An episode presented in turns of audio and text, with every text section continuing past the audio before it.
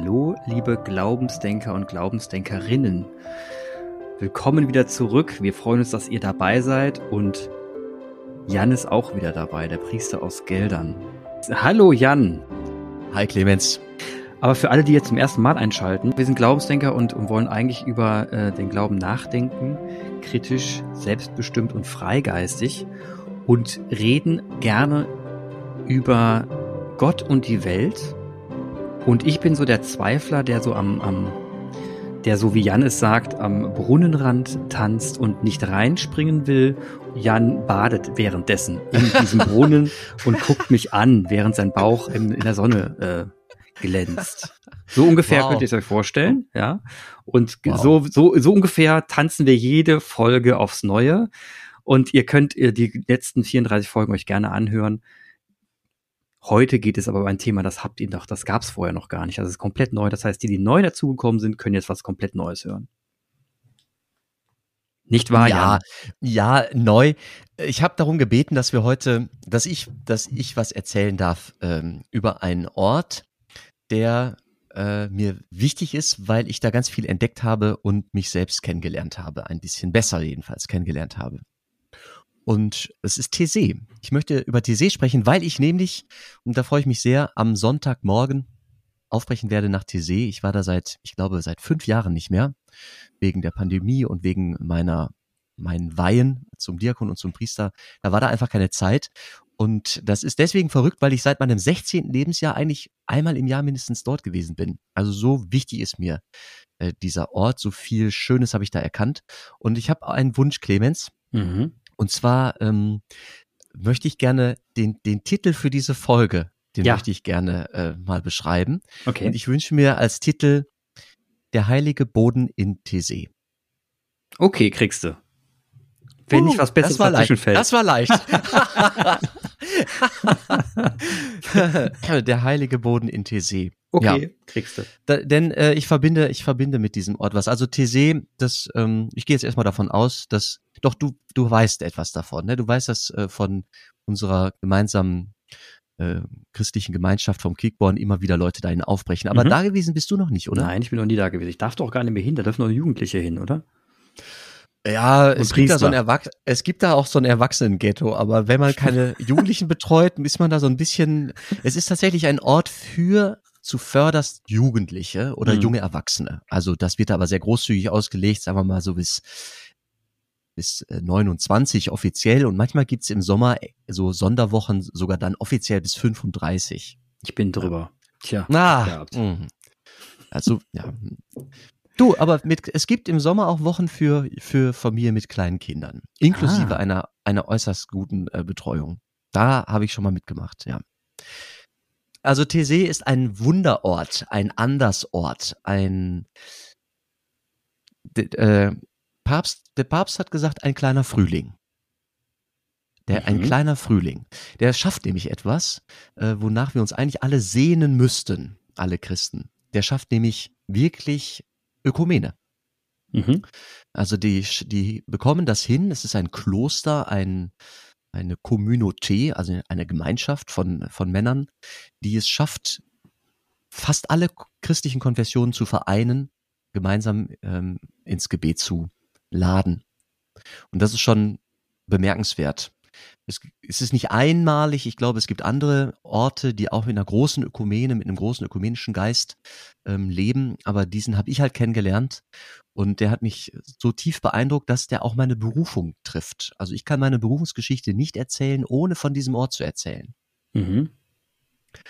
Und heiliger Boden finde ich deswegen eine gute Beschreibung, weil ich, es gibt in dieser Kirche, also es gibt eine große Kirche da von der Kommunität und ähm, da gibt's keine, keine Bänke und keine Stühle und keine anderen Sitzgelegenheiten als den Boden, einen Teppichboden. Und auf dem Boden, da wird, wird dreimal am Tag gebetet. Es gibt drei Gebetszeiten. Das ist klösterlich. Es ist eine klösterliche Gemeinschaft. Wenn man dazu als Gast hinfährt, dann ähm, sagt man auch zu, daran teilzunehmen, an, der, an dem spirituellen Leben. Und ähm, man sitzt also dreimal am Tag auf diesem Boden herum. Und ich habe auf diesem Boden da eine Begegnung gehabt von der ich ein bisschen erzählen will. Eine Gottesbegegnung. Ich habe dazu beten gelernt.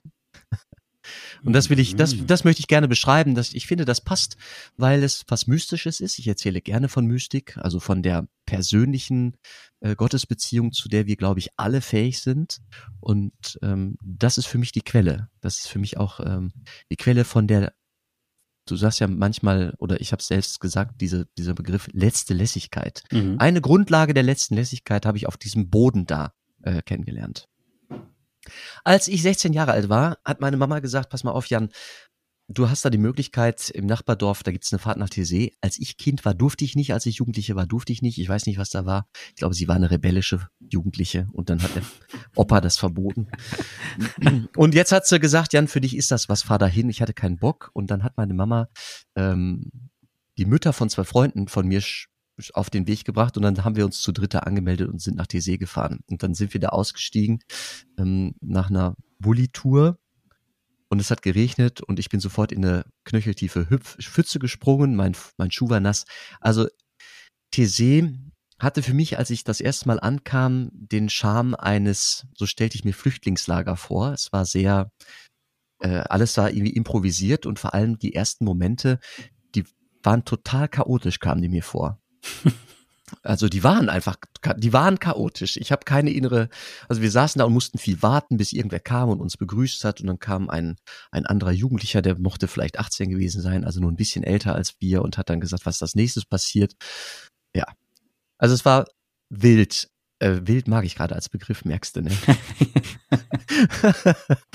und ich, man war dann in Gesprächsgruppen und die waren dann auch international und ich musste dann auf einmal so wirklich, musste ich irgendwie Englisch sprechen und ja, ich brauchte eine Woche, um mich äh, zu verlieben oder um zu merken, hier ist etwas für mich zu holen an dem Ort. Mhm. Also nach einer Woche wusste ich, auch so ab, abgefahren schräg das am Anfang war, ich werde wiederkommen und das hatte zwei äh, zwei wichtige Gründe. Einmal diese Gruppe, also man, ich war dann in einer Gesprächsgruppe mit Menschen, die ich nicht kannte und habe auf einmal verstanden, was das für ein Geschenk ist.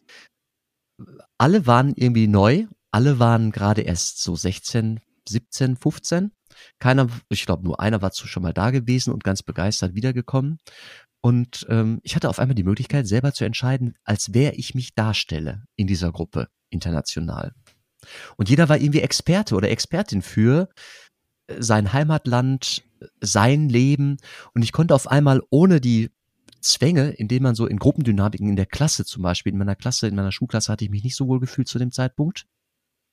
Ohne diese Zwänge konnte ich auf einmal selber entscheiden, wer bin ich. Mhm. Also ich war unfassbar frei. Ich habe eine große Freiheit empfunden, weil ich selber Menschen, die mir zugehört haben, die an mir interessiert waren, äh, erzählen konnte, wer, wer ich meine, ich selbst zu sein. Und in dieser Freiheit habe ich Neues von mir entdeckt. Kannst du das verstehen, was das, wie, was das für mich als Jugendlicher, was das prägend war? Das war das eine. Und das andere waren diese drei Gebetszeiten am Tag. Und das ist wirklich klösterlich. Also auch die Uhrzeiten, ähm, da leben immer so um die 100 Männer. Ich habe es nie anders erlebt. Also das ist keine sterbende klösterliche Gemeinschaft, sondern eher eine prosperierende. Äh, es sind immer noch über 100 Männer in diesem Kloster. Und ähm, die ziehen ein äh, in eine Kirche, die riesig ist, die auch mehrmals angebaut wurde, um allen Jugendlichen, die da hinkommen, Platz zu gewähren. Und es äh, diese drei Gebetszeiten am Tag, morgens vor dem Frühstück, mittags vor dem Mittagessen und dann nach dem Abendessen, aber dann wird einfach weiter gebetet äh, bis in die Nacht und über dieses Beten möchte ich ein bisschen was auch erzählen. Es wird viel gesungen. Also eine der Hauptgebetformen ist Gesang, ganz einfach. Äh, so einfach, dass man in allen Sprachen der Welt, die, ähm, die da hinkommen, singen kann. Also ich habe Russisch zu singen gelernt, immer nur so zwei, drei Zeilen. Ich kann mhm. Polnisch, Portugiesisch. Also es gibt dann viele Übersetzungen. Manche Lieder lassen sich auch in mehreren Sprachen singen. Und je nachdem, welche Gäste gerade da sind auf dem Hügel, wird diese oder jene Sprache gewählt. Und es gibt einen zweiten wichtigen Aspekt, das ist die Stille. Also es gibt in jedem Gebet sieben Minuten, sechs bis sieben Minuten Stille. Und von diesem, von der Wahrnehmung der Stille, das, da möchte, das möchte ich auch jetzt an den Anfang stellen. Als ich das erste Mal da war, ich war nicht gut vorbereitet auf diese Gebetsform und ich habe, wir, waren ein bisschen albern und ich habe gedacht, irgendwer hat den Text vergessen und ich war unfassbar albern, weil diese Stille, ich war nicht auf diese Stille vorbereitet. Auf einmal brach der Gesang ab und es gab ein kurzes Evangelium, das wurde vorgelesen und in mehreren Sprachen übersetzt mhm. und dann gab es so eine Stille. Und wir haben so uns angeguckt und gedacht, was ist denn jetzt? Hat jemand passiert? Ja. Und dann war diese Stille, die kam mir unendlich lang vor. Ne? Weil, ja, ich unvorbereitet darauf traf. Weil du hebelig und das warst. Und das veränderte sich im Laufe der Woche. Mhm. Also die Wahrnehmung dieser sechs Minuten Stille veränderte sich dahingehend, dass ich am Ende dachte, mehrmals dachte, oh, schon vorbei? Mhm. Und das war auch heilsam, irgendwie besonders. Ja, das war mein erstes Mal in TC und wusste, dass ich war neugierig und bin dann immer wieder gekommen. Erinnerst du dich an irgendwelche Erzählungen von TC? Also weißt du, weshalb Menschen immer wieder nach TC fahren? Also ich glaube, es ist ziemlich genau das, was du gerade beschreibst, ja, der Kontakt zu, zu, zu vielen Religionen, zu vielen Menschen mit vielen Einstellungen. Das Singen vor allem, ne, das, was du gerade beschreibst, das ist so, scheint so der Schlüsselmoment zu sein. Und das einfache Leben schlicht und ergreifend, dass man eben mit wenig sehr glücklich sein kann dort. Das, das ist, was ich davon gehört habe und kenne und was mich auch unglaublich, unglaublich reizen würde, mal zu erleben, keine Frage. Das äh, definitiv. Und ich wäre auch, ich, glaub, ich glaube, da wäre ich auch mal hingegangen, wenn ich ehrlich bin. Nur ich habe das erfahren, da war ich schon weit über 29, glaube ich. Meine ich. Mhm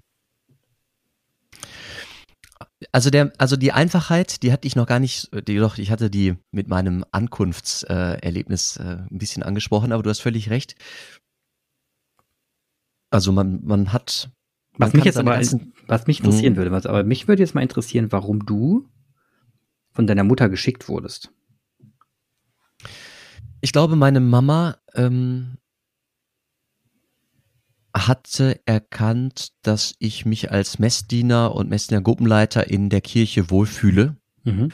und hatte irgendwie, ich bin der Älteste, wir sind drei Brüder und ich war jetzt in dem Alter, dass ich da hinfahren konnte und glaube, einmal hätte sie sich das für sich selbst gewünscht mhm. und war jetzt einfach dem entwachsen und hatte mich angeguckt und gedacht, äh, ihrem Ältesten stünde das wohl auch gut.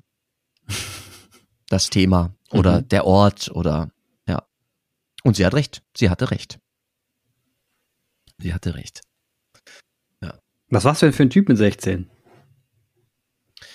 Ähm, ich hatte, ich hatte eine, eine Mobbing-Erfahrung in der Schulklasse hinter mich gebracht und es war gerade wieder so, dass es irgendwie in Ordnung war, aber ich habe entschieden, dass die Schule nicht mein Lieblingsort ist. Also ich hatte da mein Auskommen dann und äh, mit den Noten das passte, aber Freundschaften habe ich da eigentlich nicht gehabt äh, und auch nicht gesucht. War nicht notwendig, weil ich in der dörflichen Gemeinschaft unfassbar gut eingebunden war und äh, sozial einfach gut unterwegs war vielfach engagiert gewesen bin in verschiedenen Gruppen. Mhm. Ähm,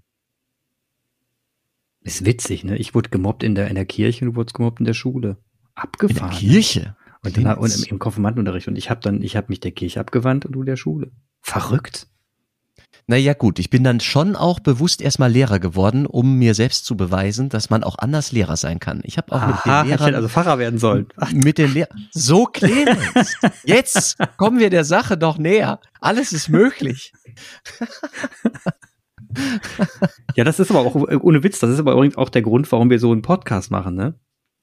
Weil ich in der, weil ich da gemobbt wurde weil ich mir seitdem unfassbar viel Gedanken darüber gemacht habe, warum, wie, wie das so sein kann, dass Menschen, die an sowas glauben, an sowas Schönes glauben, so sich so verhalten können oder beziehungsweise so tun, als würden sie sich, würden sie das glauben und wie ein Pfarrer so, so darüber hinwegsehen kann, dass das macht dann schon äh, fertig und dann denkt man halt darüber nach, ne? Und dann ähm, entfernt man sich und kommt wieder zurück und das Ergebnis ist, dass wir hier sitzen und darüber reden. Mhm wie Gott doch mit krummen Sachen gerade Zahlen schreiben kann. Ne? Mhm. Wie gut, dass wir jetzt hier sitzen und miteinander reden können. Ich meine, vielleicht hätten wir uns so auch nie als, als Gesprächspartner entdeckt sonst. Kann gut sein. Burg. Kann gut sein. Du, der Gitarrenspieler, ich, der immer ausgeschlafen hat. Das ist eine andere Geschichte. Das ist eine andere Geschichte. Wir sind jetzt bei, wir sind jetzt bei TC stehen geblieben. Oh ja, oder beim Heiligen Boden. Denn überleg mal, ich brauchte ein Jahr, äh, ich brauchte eine Woche, um die Schönheit zu entdecken in TC oder die, um mich fangen zu, fangen zu lassen von Aber diesem die Ort. Transformation, die musst du jetzt mal erklären. Du, ich, kannst du das noch nachvollziehen? So in Phasen kannst du die Transformation in Phasen erklären. Dafür ist, glaube ich, mein 16. Lebensjahr zu weit weg. Aber ich, ähm, ich würde gerne noch was erzählen zu dem, zu dem Ursprung, weil Mhm. äh, von Thésée, da wird nochmal, weil ich möchte von diesem Gründer, das ist nämlich für mich ein Heiliger. Ich hab, du weißt, ich bin da eher schüchtern. Ich hab's Mhm. gar nicht mit den Heiligen. Diese Knöchelchen und äh, Reliquien und goldenen Schatullen, äh, die, die machen mich fertig. Ähm, aber an diesem, an diesem Gründ, an dieser Gründergestalt habe ich was von Heiligkeit erkannt oder da bin ich geneigt, dem eine Chance in meiner, in meiner Spiritualität einzuräumen Mhm. also dieser Gründer, der, der Frère Roger, den habe ich noch erlebt. Der ist, ähm, ich weiß gar nicht, 2005, glaube ich, äh, gestorben, genau genommen getötet worden in einem der, äh, in einer der Gebete, weil, Was? weil eine psychisch verwirrte Frau ähm, während des Gebetes äh, zu ihm hingegangen und ihn mit einem Messer attackiert hat. Ja. Und das ist schon bemerkenswert und zeigt aber auch, also Sicherheitsvorkehrungen oder so in Thésée gibt es, gab es kaum und gibt es immer noch nur sehr begrenzt, denn Gastfreundschaft ist da die DNA. Also so begann es. Der Roger, nee, es begann mit dem Glauben von Frère Roger, der war evangelischer Christ, Calvinist, hat das auch studiert und ähm, war auf der Suche nach Versöhnung nach dem Ersten Weltkrieg. Der war sehr geprägt auch durch seine Mutter, ähm, durch die Oma, durch die Mutter, durch den Leiden des Ersten Weltkrieges, wo, wo Religion auch eine Rolle, auch eine Rolle spielte. Und ähm, es war die Frage nach Aussöhnung. Und seine Mutter war, war evangelisch, ist aber auch ähm, zur Kommunion gegangen, hat sie einfach gemacht, was schon krass ist, also es war sehr freigeistig. Der hat angefangen, das zu studieren und zu, hat gesagt, es muss im Gebet sein. Der Schlüssel muss in, im, in der Beziehung sein, im Gebet, in der Gottesbeziehung. Und das war so charismatisch, also die Welt frug wohl damals, wie kann Versöhnung gehen? Und er hatte Menschen, die mit ihm äh, da auf der Suche waren. Und er hatte schon so als Student so ein bisschen was erfunden, Gemeinschaft gesammelt. Er muss immer charismatisch gewesen sein. Schaffte das. Ich kürze jetzt ein bisschen ab. Er hat ähm, ein, er hat viel gezweifelt an seinem Weg und ob evangelischer Priester für ihn ein Weg sein könnte. Er hat gesagt, ja, es muss irgendwie praxis, praxisnah sein, es muss ein Gebet sein und es, er wurde klösterlich. Also seine Sehnsucht war nach regelmäßigem Gebet. Und dann wollte er ein Haus finden für eine kleine Gemeinschaft. Er hatte schon ein paar Freunde im Blick und die haben auch zugesagt, ähm, dabei zu sein. Und dann hat er ein Haus gefunden in Burgund, in Thésée. Und es wurde später im Zweiten Weltkrieg Demarkationslinie zwischen dem Einflussgebiet der Deutschen und der, äh, der Resistance. Und es war eine, eine Grenzziehung. Äh, und dieses Haus, ein altes verfallenes Herrenhaus, äh, wirklich im Nichts. Also Thésée liegt heute noch mitten in Weinbergen irgendwo im, im Plattenland. Ähm, Im Nichts. Und er hatte Flüchtlinge aufgenommen. Also weil das so eine Grenzziehung war, kamen da Leute durch. Und er hat nie nach dem Nachnamen gefragt. Ähm, es waren dann irgendwie äh, wenige, wenige äh, Brüder, vier, fünf, sieben waren am Anfang da. Und die haben Flüchtlinge aufgenommen. Juden versteckt beziehungsweise durchgeschleust.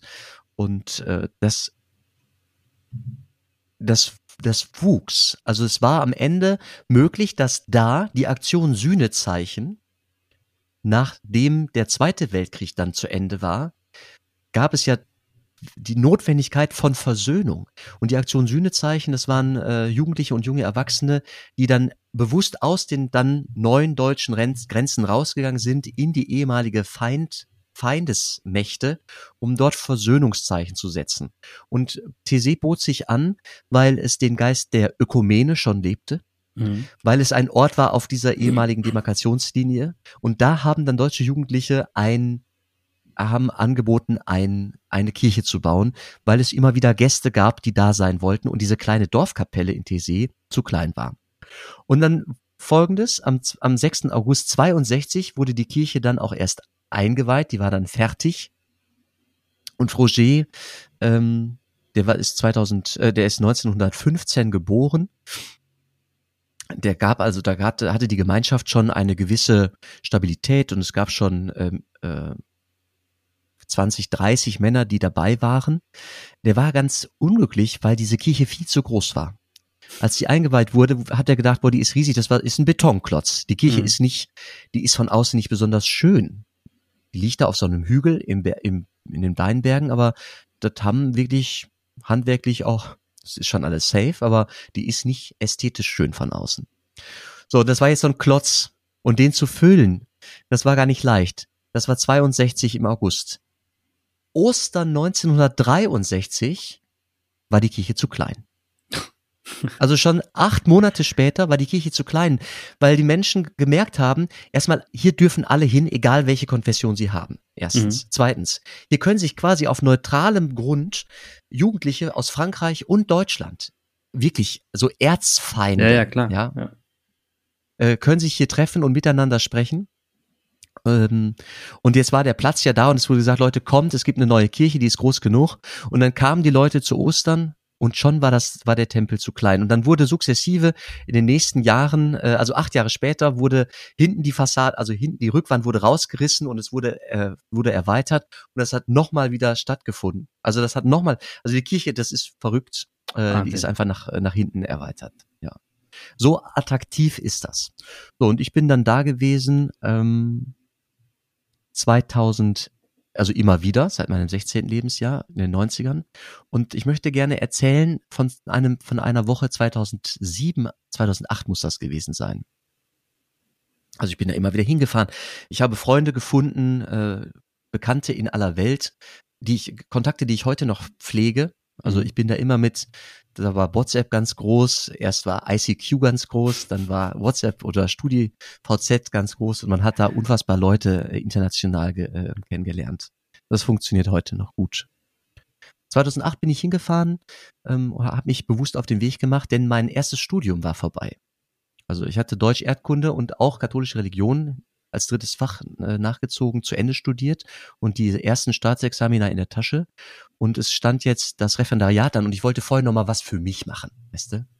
Äh, wie alt war ich da? Irgendwie 25 oder 24 oder so und dachte, ach, fährst mal hin und habe gedacht, dann nehme ich Jugendliche mit. Wenn ich eh fahre, kann ich auch was organisieren und habe äh, Menschen mitgebracht ähm, aus meinem Dorf und es haben sich diesmal Leute angemeldet, die keine Kirchgänger sind, äh, die ich teilweise gar nicht gut kannte. Ich habe gesagt, ja gut, es wird schon alles irgendwie gut sein. Bin da hingefahren mit vielleicht 20 Leuten oder 15 Leuten.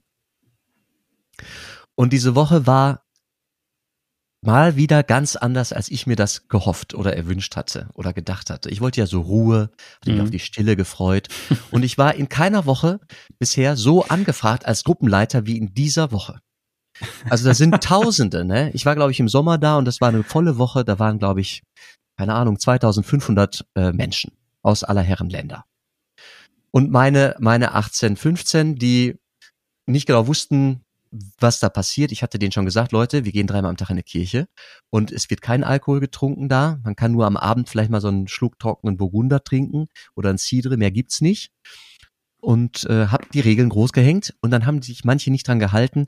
Und ich hatte schon am Montag, man fährt immer so von Sonntag bis Sonntag hin, das ist eine Woche, am Montag schon das Problem, dass äh, Kinder von mir über die Stränge geschlagen hatten und ich hatte morgens richtig Stress.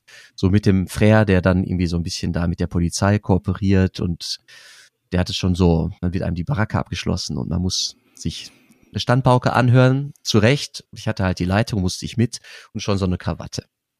Das war Montag. ja.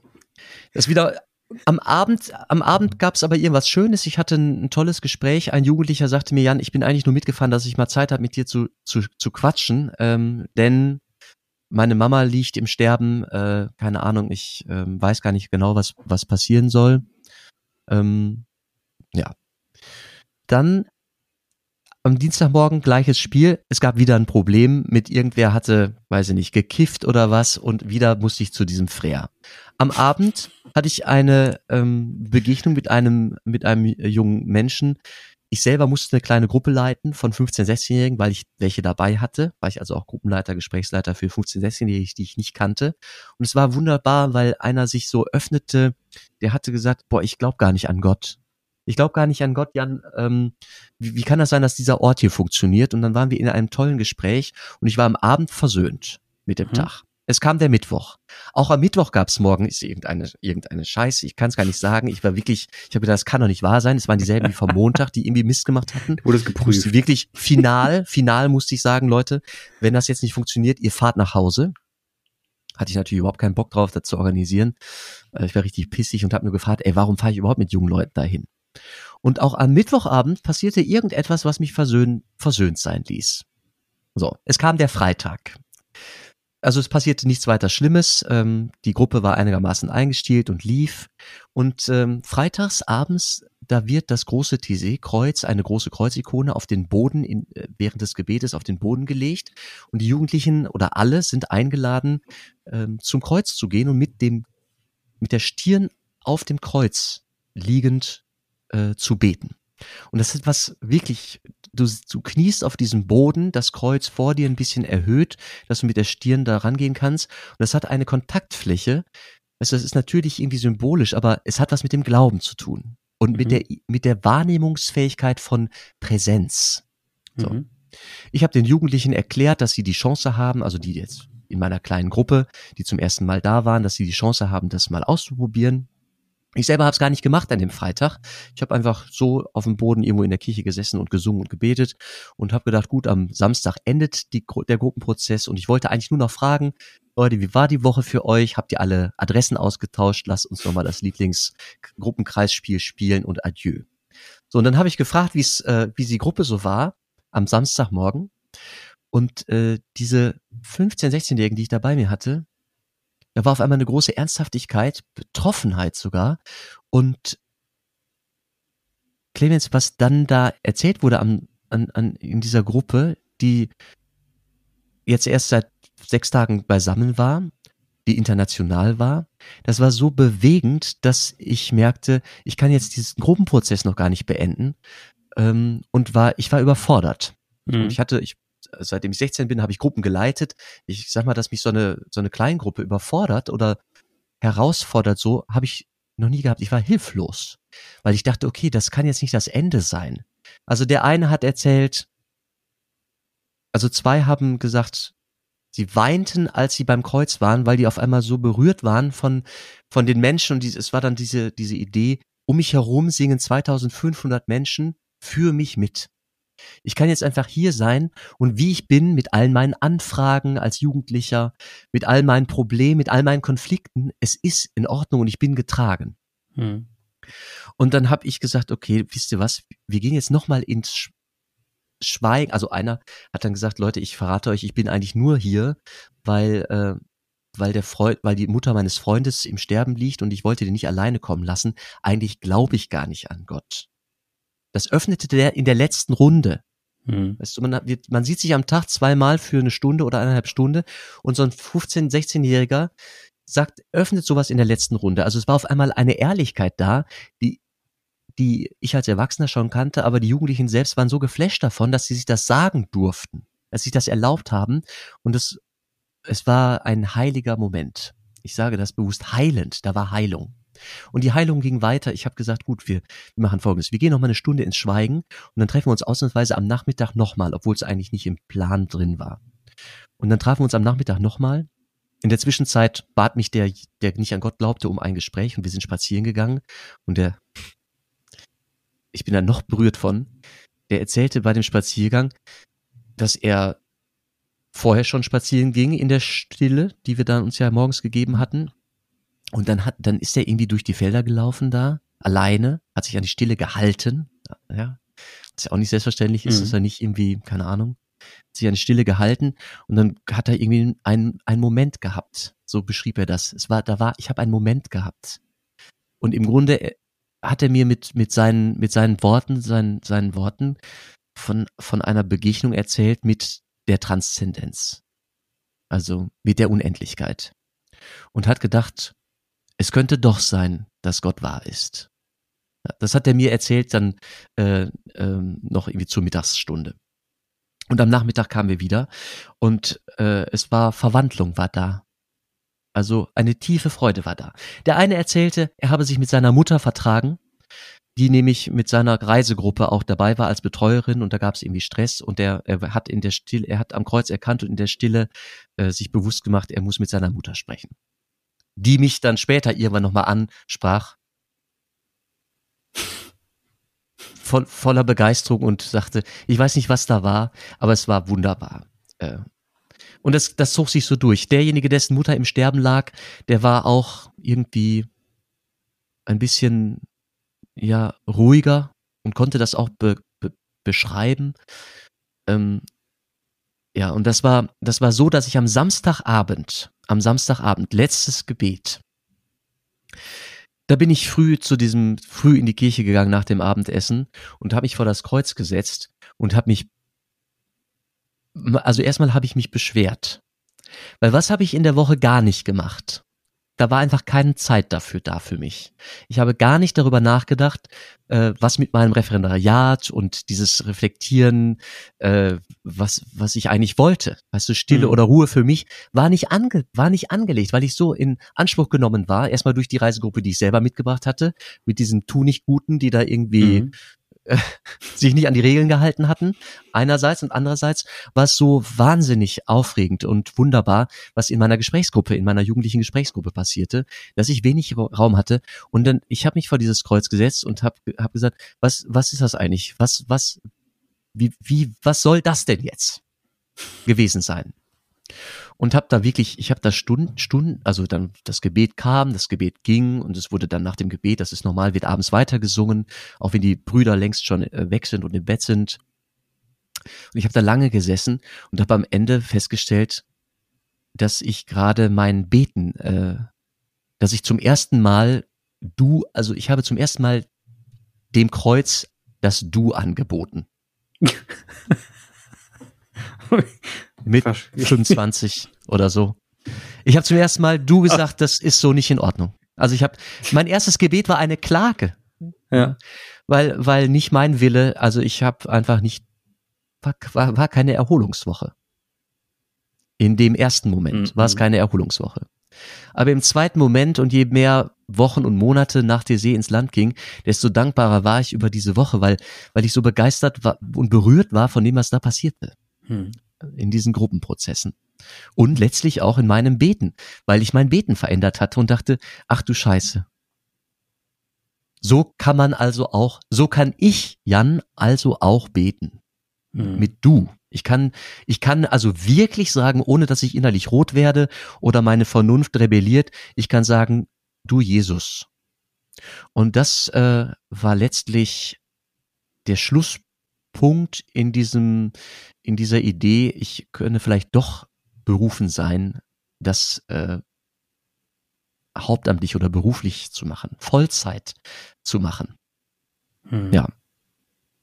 Also es gab verschiedene, äh, verschiedene andere Erzählstränge, aber ich glaube, das war so der Schlusspunkt, dass ich merkte, ich muss nach dem Referendariat, das war dann mein Deal, ich mache erstmal diese zwei Jahre, ich mache das zweite Staatsexamen und danach muss ich das doch irgendwie muss ich dem nachgehen, um mir selbst gerecht zu werden und diesen ganzen Begegnungen gerecht zu werden.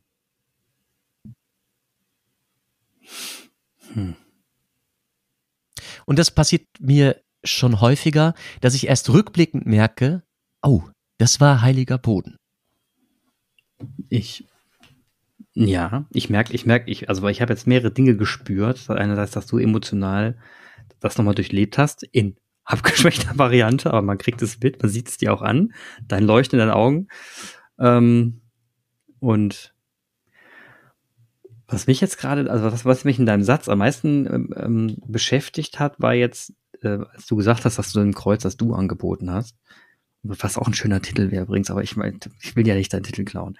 Ähm, äh, als du das Kreuz, das du angeboten hast, und du sagst, das war vereinbar mit deiner Vernunft. Mhm. Das heißt, davor, wenn du davor dem Kreuz, das du angeboten hättest, hättest du mit dir selber gehadert vor diesem Moment. Ich hätte es nicht gemacht. Ich hätte es nicht gemacht. Du hättest gesagt, äh, wenn du es mal gemacht hättest, so künstlich, hättest du gemerkt, boah, irgendwie komisch, ich kann doch dem Kreuz einen Dun anbieten. Also hättest du dann gedacht, was mache ich hier gerade eigentlich? Ich rede mit dem Kreuz. Weil wäre das davor so gewesen? Ja, so ungefähr. Ich hätte das Kreuz angesehen okay. und ich hätte ein Stück Holz gesehen. Ne? Okay, da, bis du 25 warst, warst du, so, warst du so in dem Dreh, du, hättest, du, du warst schon irgendwo in dem gläubigen Bereich unterwegs, du warst gläubig, aber wenn du so ein Kreuz angesprochen hast, da hättest da hast du dir gedacht, naja, es ist halt ein Kreuz aus Holz. Genau, das ist ein schönes Bild. Also ich habe mich, die ja, okay. Ästhetik hat mich, die Ästhetik hat mich immer schon angesprochen. Mhm. Ne? Aber du warst nicht Transzendenz, was du sagen würdest. Du warst, du, warst, ja, du hast genau. es nicht gefühlt, sondern du, warst, du warst nicht berührt davon, sondern genau. es war für dich logisch. Das Kreuz macht ja symbolisch Sinn. Das liegt auf dem Boden und jetzt mhm. Krass, krass. Also ums mit unserem mit mit einem anderen Bild, das wir beide hier fleißig pflegen, zu, zu sagen, da bin ich in den Brunnen gefallen. Da ist das Kind oder, gefallen. Oder ich bin in den Brunnen gesprungen. Ne? Mhm. In diesen Brunnen, wo man nicht genau weiß, es ist Wasser des Lebens drin, aber wo komme ich, wie sieht das aus, wo komme ich an?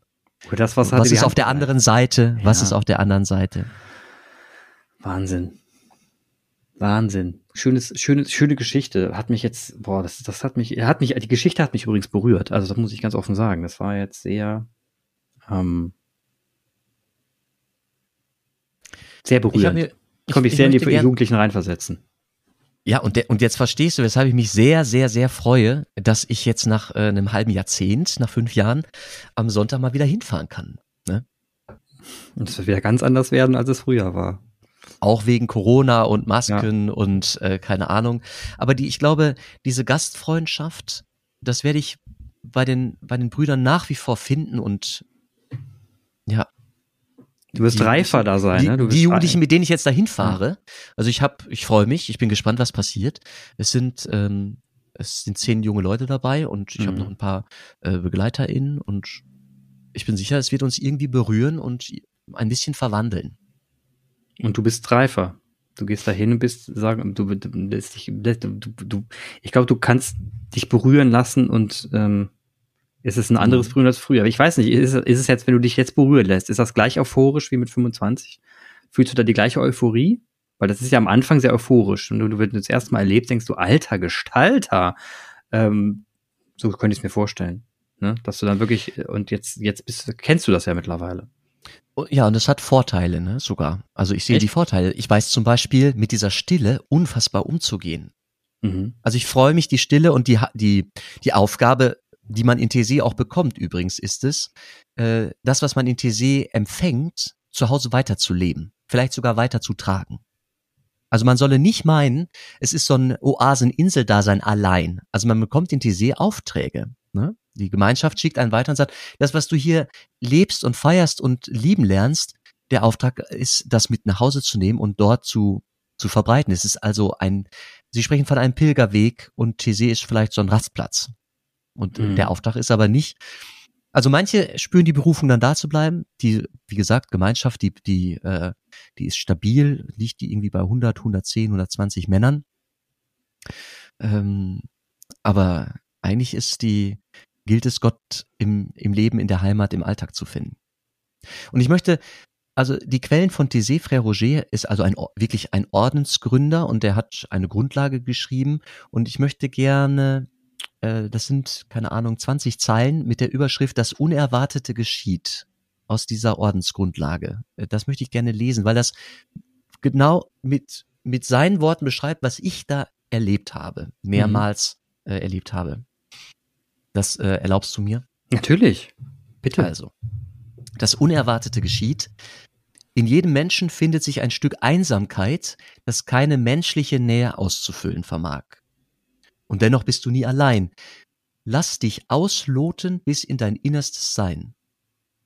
Und du wirst sehen, dass in der Tiefe deines Wesens, dort wo kein Mensch dem anderen gleicht, Christus dich erwartet. Und das Unerwartete geschieht. Christus ist nicht gekommen, um aufzuheben, sondern um zu erfüllen. Wenn du in der Stille deines Herzens lauscht, begreifst du, dass er die menschliche Kreatur nicht demütigt, sondern auch noch das Beunruhigendste in dir verklärt. Sollte dir nicht unbehaglich werden, sobald du dich selbst entdeckst? Aber wer könnte dich verurteilen, wenn Jesus für dich betet? Wolltest du dich für alles anklagen, was dich umtreibt, deine Tage und Nächte reichten nicht aus. Stellen sich die Anfechtung ein oder trifft dich Unverständnis von Seiten anderer, vergiss nicht, dass aus derselben Wunde, in die die Unruhe eindringt, auch schöpferische Lebenskräfte wachsen. Und es öffnet sich ein Durchlass, der vom Zweifel zum Vertrauen, von Furchtlosigkeit zu schöpferischer Entfaltung führt. Und Anfechtungen, weißt du, die jungen Leute, die noch den Abschluss nicht haben, die noch nicht wissen, wer sie sind und wie sie ihr Leben gestalten sollen. Das ist so passend für, für Menschen, die auf der Suche sind, was erstmal alle sind, aber Jugendliche vornehmlich sind. Und in dieser Haltung wird denen da begegnet. Ne? Und gesagt, alles das, was du selber an dir nicht magst, alles das, wo du selber dem Mainstream äh, nicht nahe kommst, es spielt angesichts Gottes keine Rolle. Jesus trifft dich im Innersten, wo du, wo du haderst und zweifelst, in der dunkelsten Nacht, wenn du selbst denkst, du bist es nicht wert. Du bist würdig. Und wenn du tief schaust, wenn du dir die Stille schenkst, wenn du dir selber Stille schenkst und dich, dich anschaust, wirst du, wirst du hinter dir Jesus sehen, der dich umarmen will und der die Arme öffnet und du kommen kannst. Du hast eine Würde, die dir nicht genommen werden kann. Und das ist in TC irgendwie zu, nicht nur zu spüren, sondern wirklich zu erleben. Und das ist zutiefst Mystik, ne? Das ist richtig wunderschöne mystische, ich würde sogar sagen Lyrik. Diese Bilder. Der Brunnengrund, ne? Lass dich ausloten bis in dein Inneres. Ein Lot, das ist immer so in die Tiefe. Das sind Tiefen. Mhm. Das ist wunderschön. Und ich habe das da entdeckt. Ich konnte das mit 16 nicht beschreiben und hatte da selber keine Worte für. Ich wusste nur, es ist hier etwas, was mich äh, immer hat wiederkehren lassen. Und ich glaube, solche Orte gibt es gibt es mehrere auf der Welt und ich schließe zum Beispiel nicht aus, dass für manche Jugendliche, die wir kennen, die Burg Rotenfels so ein Ort ist. Ich glaube, es gibt mehrere solcher Andersorte. Das hat was mit dem Geist zu tun der Leute, die da zusammenkommen. Ich fühle mich privilegiert, dass ich mehrere solcher Orte in meinem Leben erkannt habe. Das erste Mal, als ich auf Burg Rotenfels war, Gott, wie alt war ich denn da? 21. 21. Hatte gerade so eine kleine Jugend, äh, ältere Jugendkrise hinter mir und meine Mutter sagt, jetzt kommst du mit auf die Burg. Ich so, was soll ich denn da? was soll ich denn mit diesem Glauben, mit den Christen wieder hier? Also ich war da wirklich, da war ich wirklich, äh, also richtig anti, ne? Und äh, habe mir gedacht, oh mein Gott, dann gehe ich halt mit. Also das war wirklich, wirklich für mich eine absolute, ich habe ja eh nichts Besseres zu tun, Entscheidung. Und dann bin ich dahin und äh, man kann sich vorstellen, dass man dann, wenn man so von der Haltung her ihr könnt mich alle mal, da reinkommt und dann plötzlich eine, eine äh, Jugendliche erlebt, die ja schon öfter da hingegangen sind und schon per se, per Knopfdruck, die da, kennt man ja, wenn man da öfter war, man geht rein, ist per Knopfdruck dann da, ne, mhm. präsent. Das war natürlich für mich unglaublich äh, inspirierend. Also ich wurde wahnsinnig gut aufgenommen. Ich war zu, ich hatte, ich hatte ja, wie gesagt, meine Erinnerung an das letzte Mal im gläubigen Gedöns war ja für mich einfach nur grauenhaft und Mobbing und komische Leute. Und ich war ja, das war so meine Grundangst, die ich immer hatte, wenn ich in so Gruppen reinkam, dass ich dann doch wieder gemobbt werde. Und das war halt wirklich das gegenteilige Erlebnis, was ja schon mal geil war. Ne? Und äh, nach der Woche, nach der Woche ist mir ein Begriff eingefallen, der mir da so rausplatzte. Ne? Wo ich dann gesagt habe, Ah, das meint man also mit Glaube an die Gemeinschaft. Ja, das ist mir so rausgeplatzt damals, weiß ich noch. Das war so ein Satz. Und ähm, da ist mir zum ersten Mal aufgefallen, dass so dass die Summe der Teile, wenn so ganz viele Menschen ganz viel gutes Charisma haben und sich miteinander gut verstehen und auch ehrlich und ganz ehrlich zueinander sind, ne? Und wie ich dann damals beschrieben habe, kein Überraschungsei mehr sind, sondern der Hippie Hippo, der da rumläuft. Also das heißt, alle Hüllen abgelegt haben und man letzten Endes, nachdem alles Schokolade weggegessen war, die Plastikhülle weg ist, man dann als Hippie Hippo da steht. Wenn das alle Menschen sind, dass man dann einfach ähm, bei sich selbst sein kann. Und das war ein wunderschönes Gefühl. Und das habe ich auch mitgenommen in, in den Alltag. Und wenn man mehrmals auf der Burg war, kommt man in der Tat in die, in die Übung und, und die Silvestermeditation und so weiter, da, da kriegt man ja was mit und man erfährt natürlich von sich selbst auch und wer man eigentlich selber ist und so weiter. Man hat mal starke, man hat mal schwache Momente, aber das, das erlebt man da sehr stark und ähm, deswegen kann ich das schon emotional sehr gut nachvollziehen, was du von Tese beschreibst, obwohl ich glaube, dass Tese noch mal eine ganz andere Hausnummer ist. Nicht glauben, ich denke, ich denke, das, mhm. bin mir ziemlich sicher, dass es das so ist. Ähm, aber ich sag mal, das, deswegen kann ich es zumindest mal emotional nachvollziehen, was du erzählt hast. Und ich finde das unglaublich schön, die Geschichte, die du erzählt hast, und kann mich in die Jugendlichen noch sehr gut reinversetzen, die dann eben äh, aus dem, ja, zum Happy Hippo wurden, als sie nach Hause gefahren sind und sich entsprechend verhalten haben. Ne? Und das ist, das ist schon, dass solche Momente sind, sind, sollte man so oft wie möglich im Leben haben, weil sie einem, weil, weil für mich da ganz viel Sinn des Lebens drin steckt. Weil da wollen wir eigentlich alle hin, ne? zu diesen Momenten. Und eigentlich wollen wir nicht zu diesen Momenten, wo wir als mit, mit unseren ganzen Schalen um uns herum durch die Welt laufen und, und, und ständig verteidigen wollen oder so. Ja. Ja, also ich äh, kann nur sagen, ich werde äh, an dich denken, ich werde an uns denken ähm, in der nächsten Woche. Sicherlich das ein oder andere Mal, wenn ich wieder eine Gruppe äh, begleite da und Gesprächspartner bin. Und äh, ich bitte dich mal die Daumen zu drücken, dass es trocken bleibt.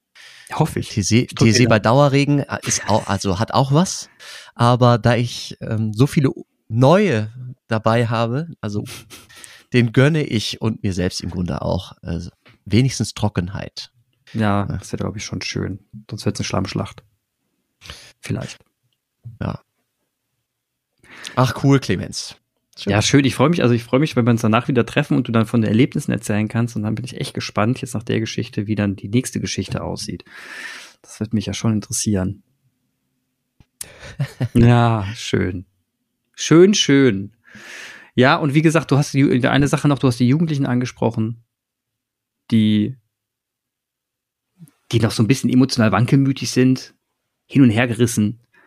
Ähm, das geht ja nicht nur den Jugendlichen so. Das ist, das, das glaube, das geht bis zum Alter so.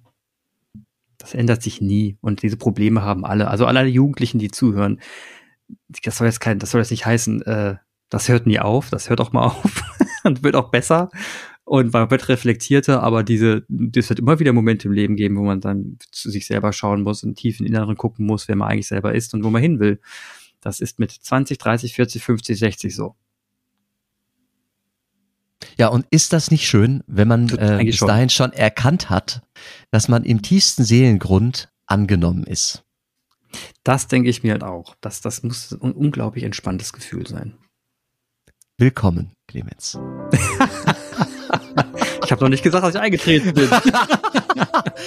tritt ein, Freund. Sprich, Freund, und tritt ein. Ja, ja. Ja, ja. Ich arbeite dran. Ja. Aber noch ist das Kreuz für mich in Holz. Aber das, wie gesagt, kann sich ja irgendwann mal ändern. Ich bin ja, sag niemals nie. Ich wehre mich ja nicht dagegen. Denke ich, hoffe ich. Das stimmt. Weiß ich nicht. Vielleicht wehre ich mich doch dagegen. Was?